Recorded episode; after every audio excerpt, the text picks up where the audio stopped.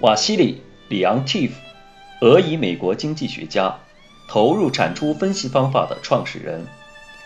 一九七三年度诺贝尔经济学奖的获得者。里昂蒂夫原籍俄国，一九零六年八月五日出生于圣彼得堡的一个富裕的知识分子家庭。他的父亲曾任圣彼得堡大学的劳动经济学教授。他的母亲是一位人人文历史学家。一九二一年，里昂蒂夫十五岁时便进入圣彼得堡国立大学学习。一九二五年获硕士学位，并被授予优秀经济学家的称号。毕业后，里昂蒂夫曾留校担任经济地理辅导员，但不到半年，他即申请离开苏联，到德国柏林大学去深造。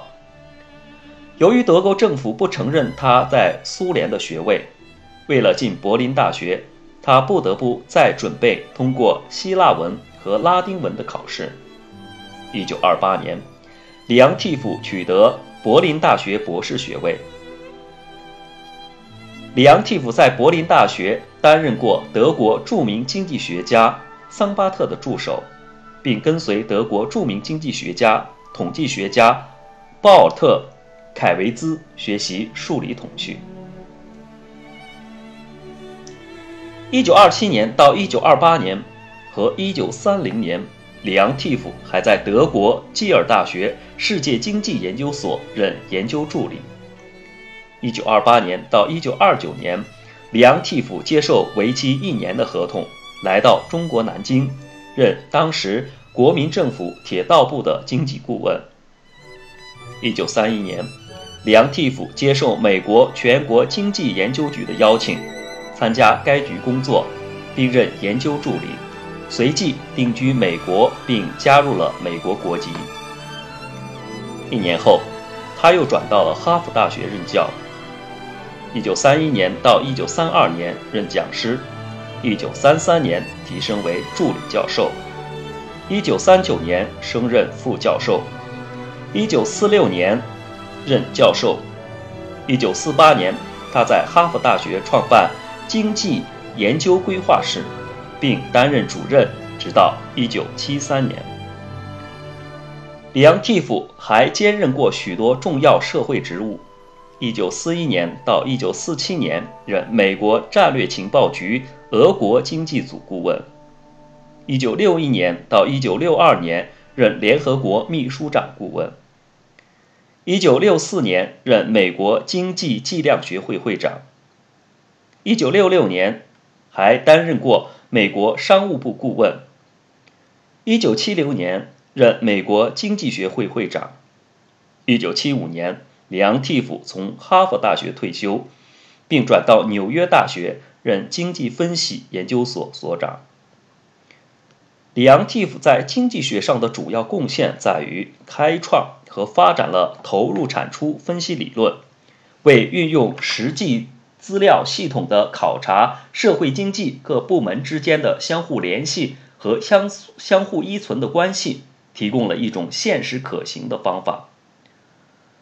自投入产出分析问世后，各国纷纷用它制作不同年份的投入产出表。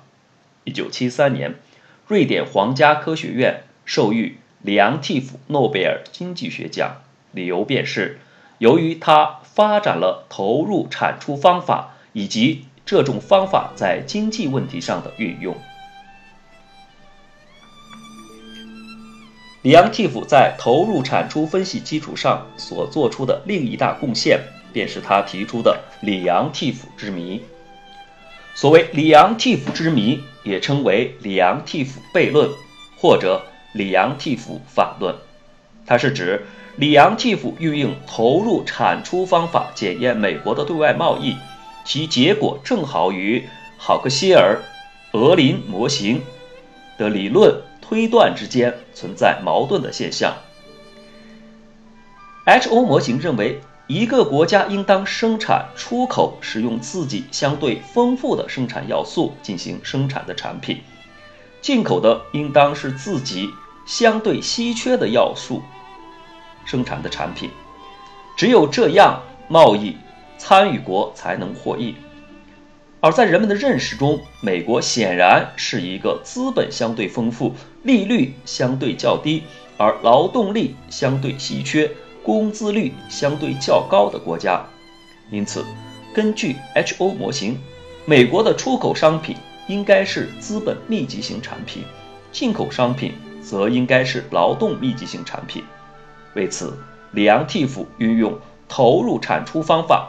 并采用美国1947年的进出口贸易统计数据进行了检验。他把美国192个产业分为两类，一类是出口品，另一类是竞争性进口品。然而，通过计算平均每百万美元商品生产所投入的资本和劳动力数量，来比较两类商品的要素密集情况，结果发现。美国出口的是劳动密集型产品，进口的却是资本密集型产品。这一结论恰好同人们认识的和根据 H.O 模型得出的结论相反，从而被称为里昂蒂夫之谜。里昂蒂夫之谜的出现，一方面极大地推动了 H.O 理论的扩展，另一方面也引起了经济学家大规模的讨论。力图对其进行解释，因此，里昂蒂夫之谜最为重要的意义在于，它开创了人们对于战后国际贸易理论的新研究，从而对国际贸易理论的发展具有里程碑式的意义。